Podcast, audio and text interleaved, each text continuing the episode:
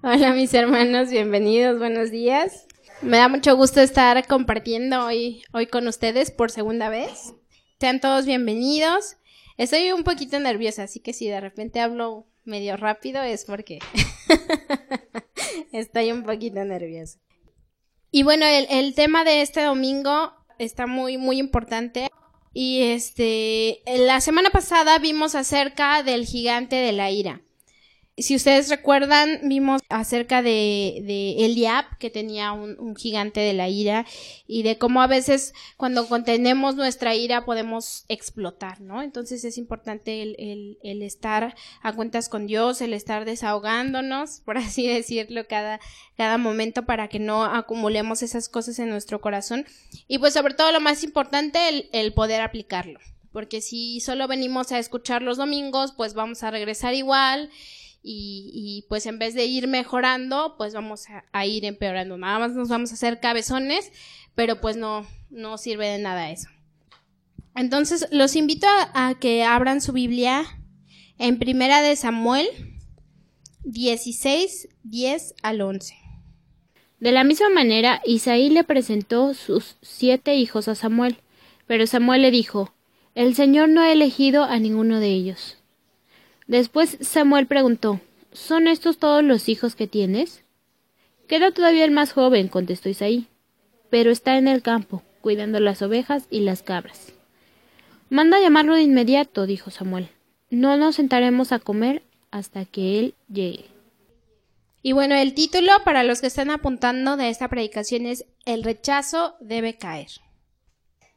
Este tema del rechazo es, es como bien, bien importante porque a nadie de nosotros nos gusta sentirnos que no somos lo suficientemente buenos para hacer algo o, lo suficientemente anhelados. A nadie obviamente nos gusta que, que, nos excluyan, ya sea de la escuela, ya sea de un grupo de amigos, ya sea incluso de los vecinos. A nadie nos gusta sentirnos excluidos.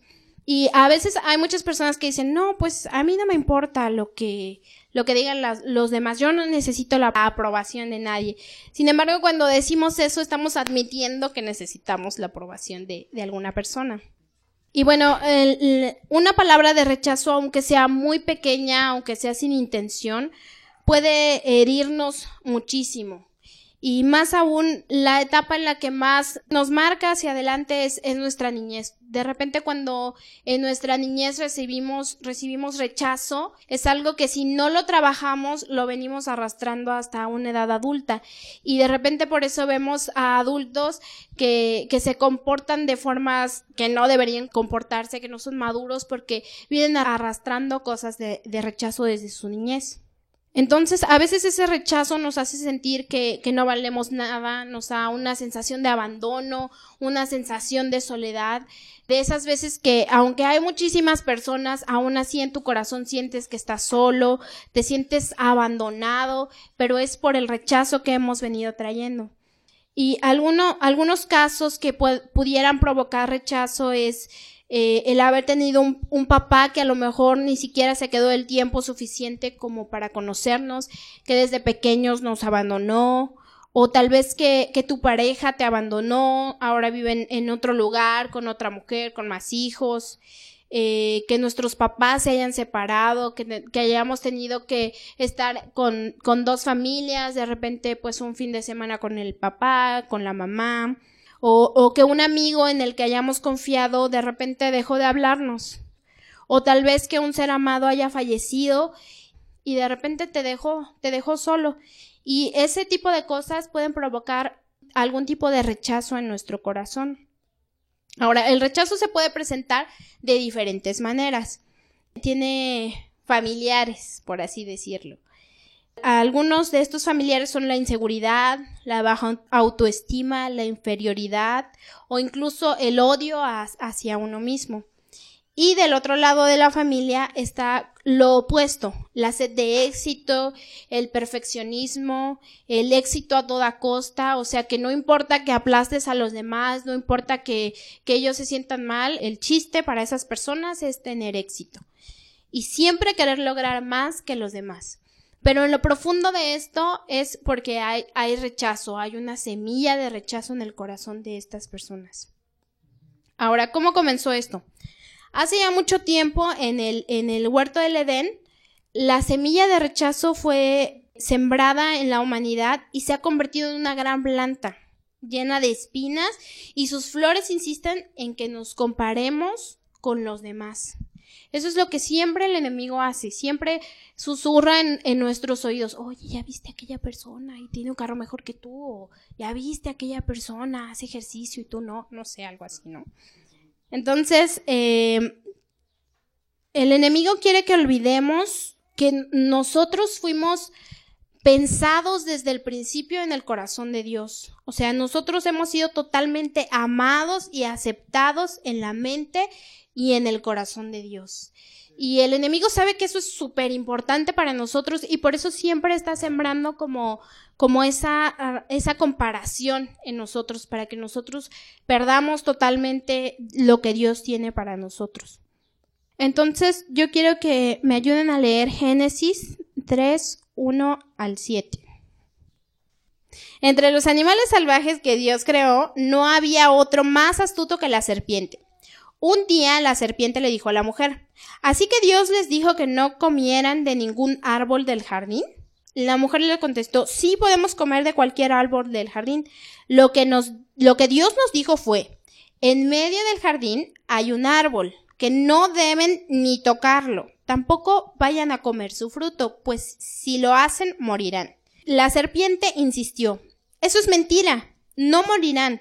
Dios bien sabe que cuando ustedes coman del fruto de ese árbol serán iguales a Dios y podrán conocer el bien y el mal.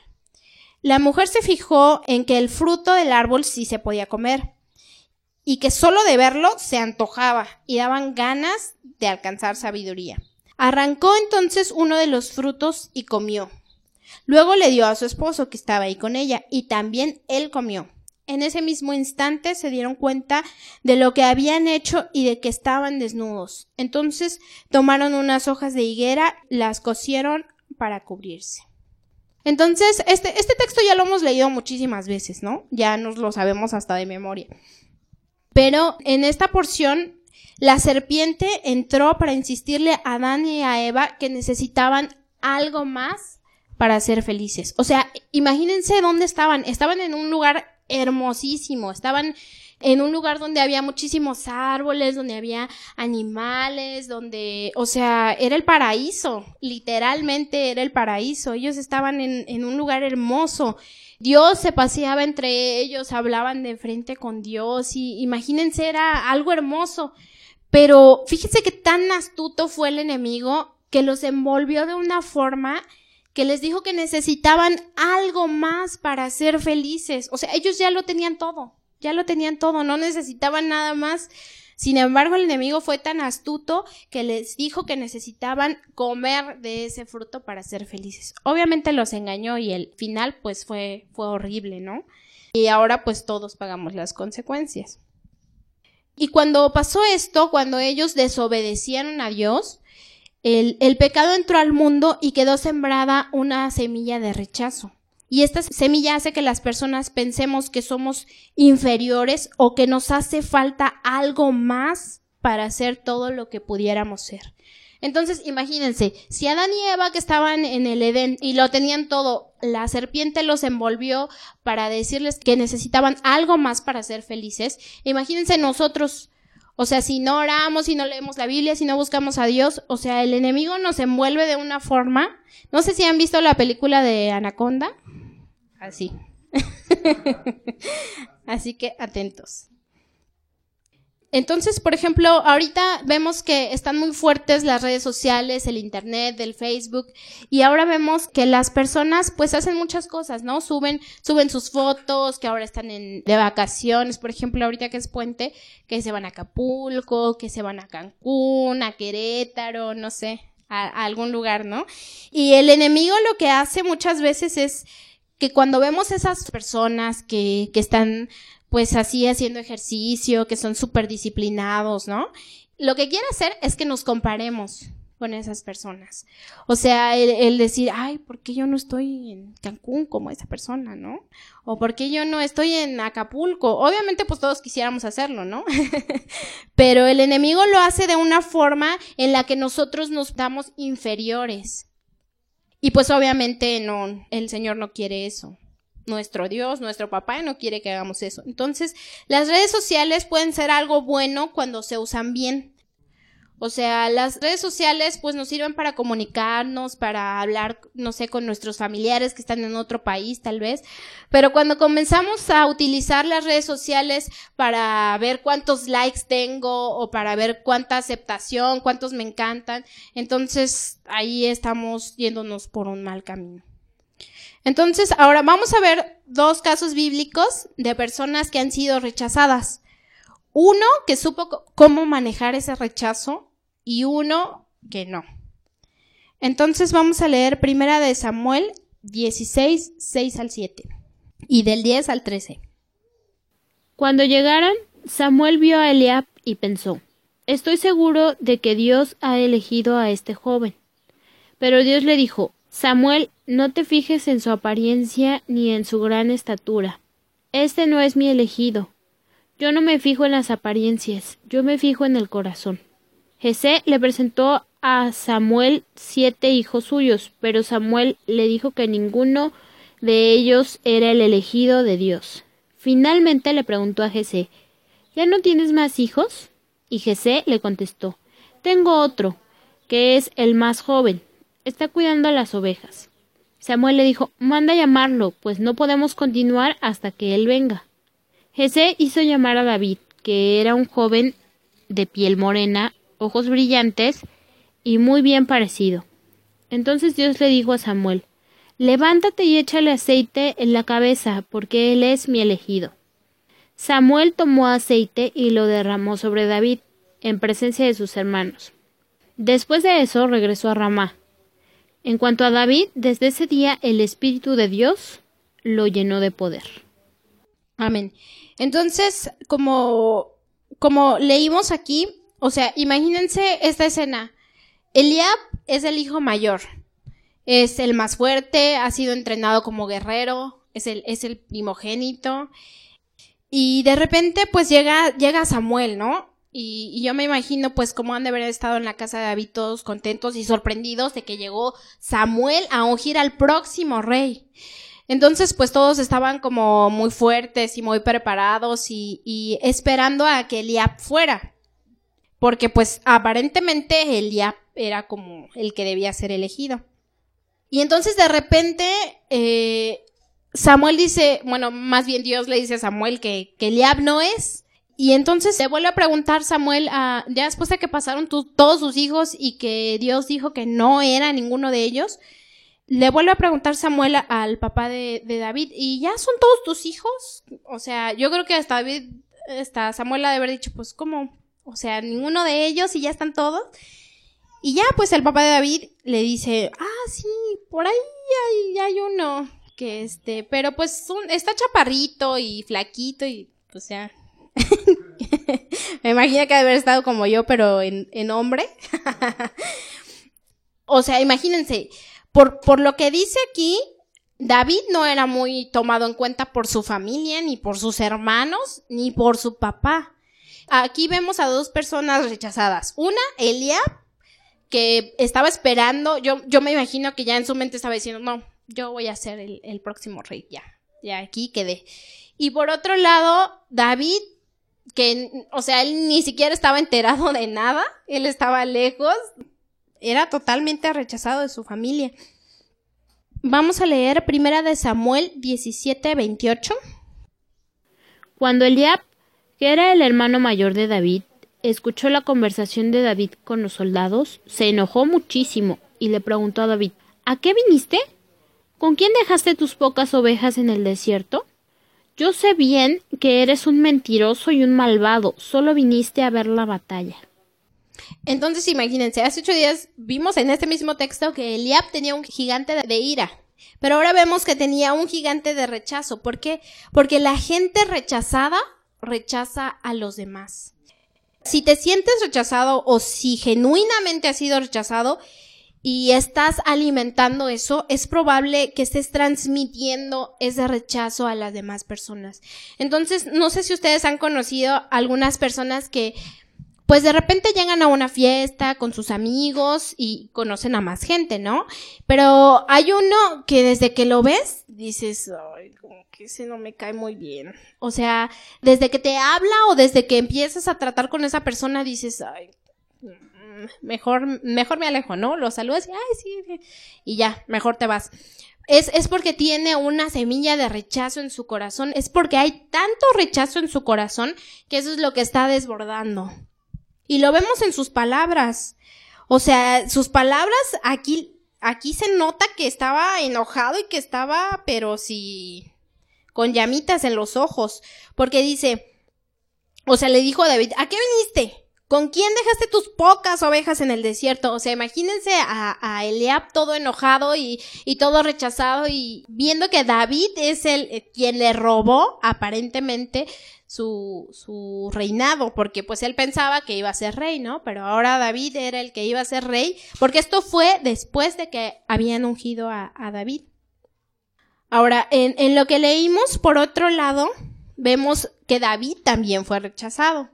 Fue rechazado por su hermano cuando le empezó a decir de cosas, pero también fue rechazado por el rey Saúl. O sea, ese día, después de que lo ungieron, al siguiente capítulo, vemos que fue cuando David derrotó a, Goliat. Y después de esto, en primera de Samuel 17:33, Saúl le dice lo siguiente. No seas ridículo, respondió Saúl. No hay forma de que tú puedas pelear contra ese filisteo y ganarle. Eres tan solo un muchacho y él ha sido un hombre de guerra desde su juventud. Entonces imagínense, primero llega, llega David y lo rechaza su hermano. Y le dice, ¿qué haces aquí? Solo eres un metiche, que no sé qué, ¿no? Y después va con, con el rey Saúl y le dice, yo, yo voy a derrotar al gigante. Y, y el rey Saúl le dice, no seas ridículo. Y le empieza a decir otra vez de cosas, ¿no? En otras palabras, el rey Saúl lo que le estaba diciendo a David es, tú no eres lo suficientemente bueno porque no tienes la estatura y no eres capaz para hacer esto. Y entonces esto me hace recordar que todos hemos pasado por, por una cosa similar, aunque haya sido de otro modo. Hemos escuchado que nos dicen, nunca lo vas a lograr. O tenemos alguna idea de algún negocio, de alguna cosa, y nos dicen, no, no me vengas con, con esas locuras, ¿no? No te hagas ilusiones. O lo que vas a hacer no va a servir para nada. O tal vez no eres lo suficientemente listo. O te falta talento, ¿no? Que de repente quieres estar aquí en la alabanza y, te cuesta trabajo y te dicen, no, te falta talento. O vas a algún lugar y no, pues no, tú ni siquiera eres bonita. O no te lo mereces. O no te quiero tanto. Entonces, estas cosas pues hacen que, que entre una semilla de rechazo a nuestro corazón. Y bueno, ese día David pues le fue como en feria. Porque aparte de que fue rechazado por su hermano, fue rechazado por el rey Saúl, viene ante Goliat y pues ¿qué creen que le dijo Goliat? Obviamente no le tuvo miedo, ¿verdad? o sea, en primera de Samuel 17:43 vemos lo que le dijo. ¿Soy acaso un perro? le rugió a David, para que vengas contra mí con, con un palo. Y maldijo a David en nombre de sus dioses. Entonces imagínense, llega David todo flaquito, jovencito, sin ninguna experiencia, sin armadura, contra el gigante Goliat que ha sido guerrero durante toda su vida y que viene súper armado. Y yo supongo que era, o sea, fácil, lo podía haber levantado así, lo podía haber aventado, ¿no? Y le dijo, ¿soy acaso un perro? O sea, porque pues David iba con su onda y sus piedras, ¿no? Entonces yo me imagino que pues Goliat de haber dicho que esto es un insulto. ¿Cómo me mandan a este niño con una piedra y un palo? Sin embargo, la clave para que David ganara, a pesar de, o sea, de todo el rechazo que recibió durante ese día, fue que su aceptación estaba en Dios, no en él. David superó el rechazo que sentía para realizar el propósito de Dios en su vida y llegó a la batalla desde un punto de verdadera aceptación. Y eso es lo que Dios nos invita también a nosotros, que, que podamos envolvernos en la aceptación de Cristo. Porque bien fácil aquí David hubiera podido decir, no, pues es que mi hermano tiene razón, y el rey, y el gigante me dijo que es un perro. O sea, él hubiera podido ahí en ese momento decir, no, pues ya voy a votar todo.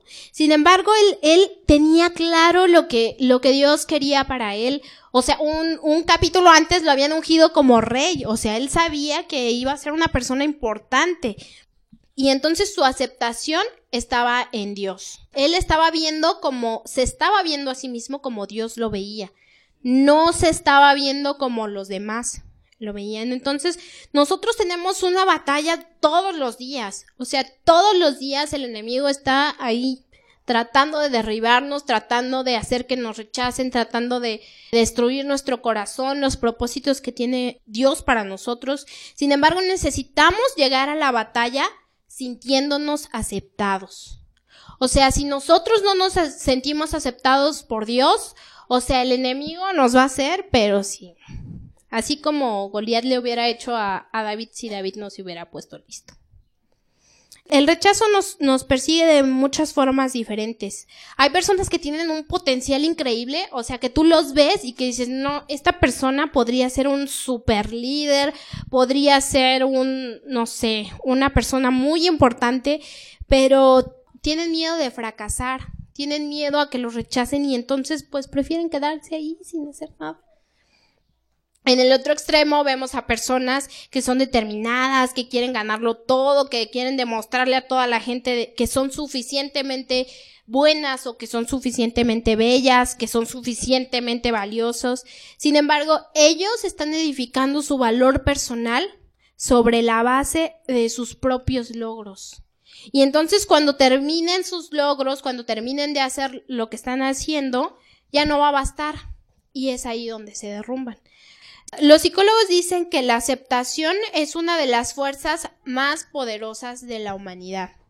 O sea, nosotros como humanos tenemos como esa necesidad de ser aceptados.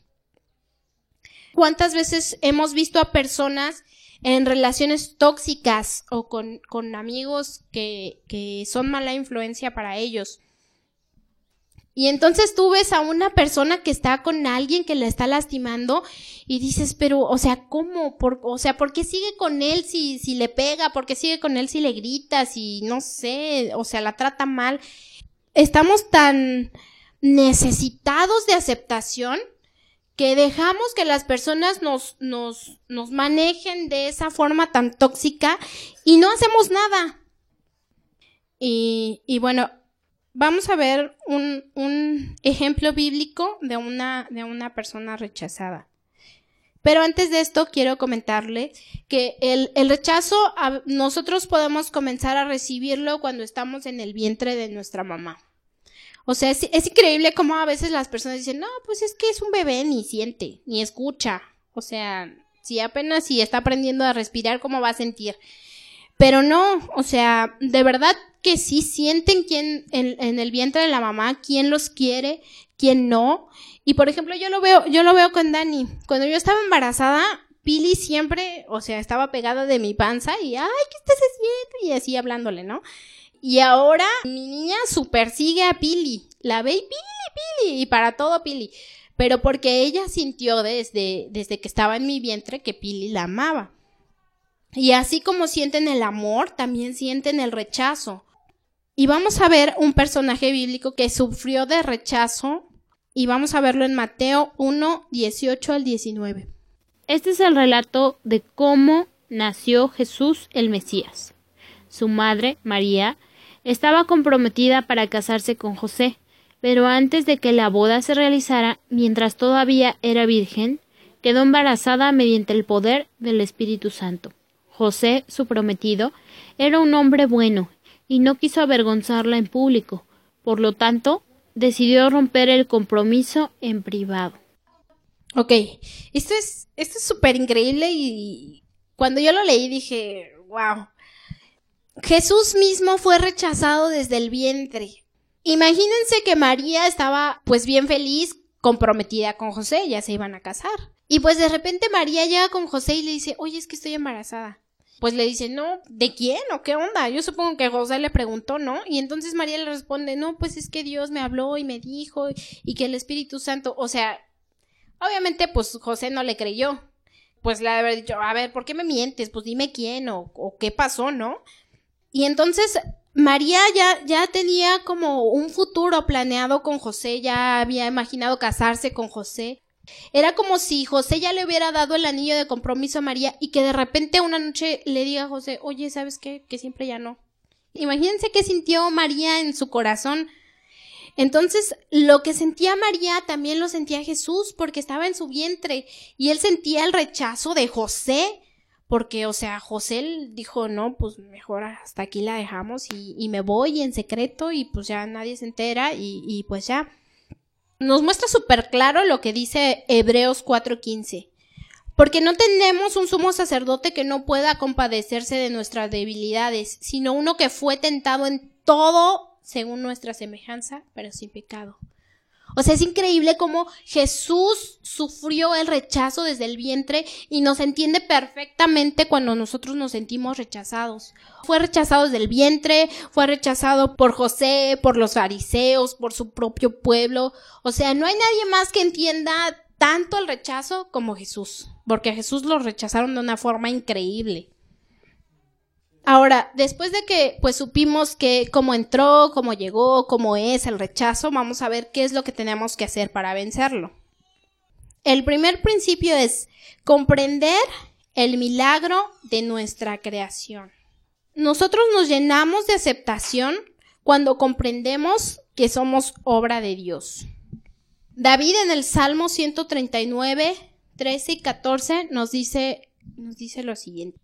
Tú creaste las delicadas partes internas de mi cuerpo y me entretejiste en el vientre de mi madre. Gracias por hacerme tan maravillosamente complejo. Tu fino trabajo es maravilloso, lo sé muy bien. Entonces, esta es una super verdad mata gigantes. Fuimos maravillosamente formados. O sea, Dios nos quiso hacer así, así como estamos, así Dios quiso hacernos. Él no cometió errores. Él no hizo a nadie defectuoso. Por ejemplo, vemos en, las fábricas que si algún producto va defectuoso, pues lo agarras y no, este salió feo y lo tiras, ¿no? Pero Dios no hace eso. O sea, Dios no nos, no nos desecha, Él nos ama, fuimos creados por Él. El gigante del rechazo no quiere que recuerdes el milagro de tu creación. El segundo principio es celebrar que Jesús nos escogió. Vamos a leer Efesios 1.4. Incluso antes de haber hecho el mundo, Dios nos amó y nos eligió en Cristo para que seamos santos e intachables ante sus ojos. Amén. Esto significa entonces que desde el comienzo Dios ya nos había escogido. Mucho antes que hayamos nacido, Dios ya no nos conocía a nosotros. Antes de que tú sintieras el aguijón de rechazo por primera vez, ya Dios había declarado que te escogía a ti. Antes de que los demás decidieran si tú eras lo suficientemente bueno o no, Dios ya te había escogido. Dios ya había decidido incluirte en su familia como hijo o hija del Dios Todopoderoso. Antes de que fueras concebido, Dios declaró en el cielo, te escojo como mío. O sea, imagínense qué increíble.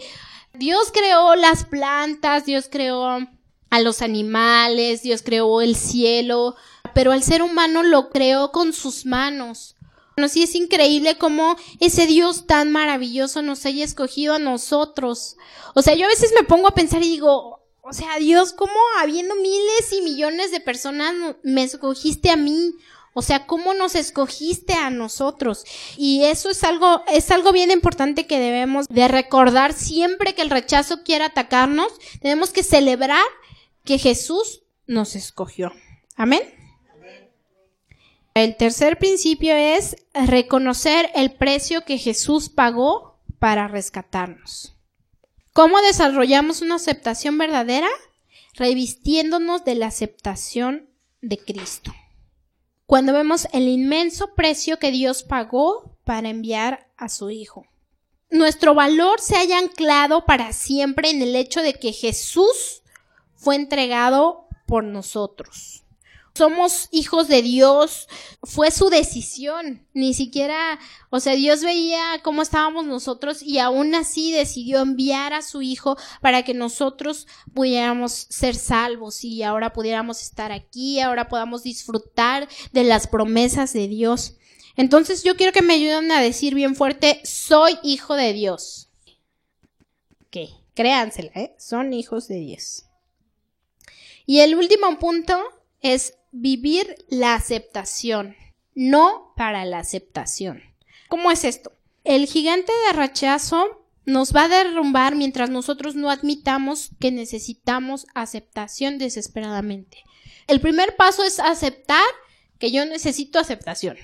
Es aceptar que nosotros necesitamos aceptación.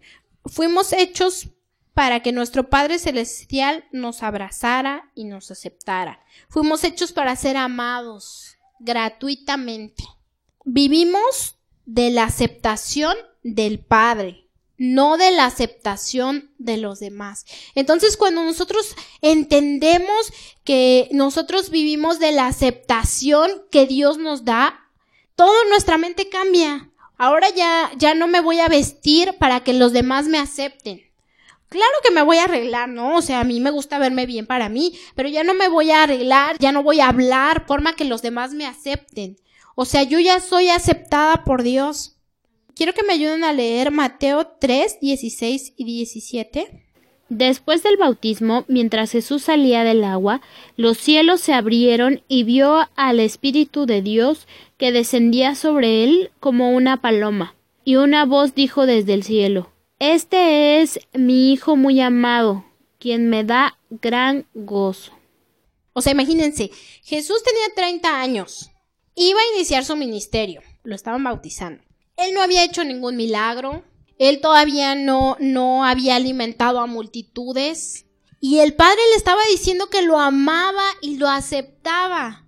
¿Por qué? Porque es su hijo. O sea, él, él no necesitaba demostrarle nada a nadie.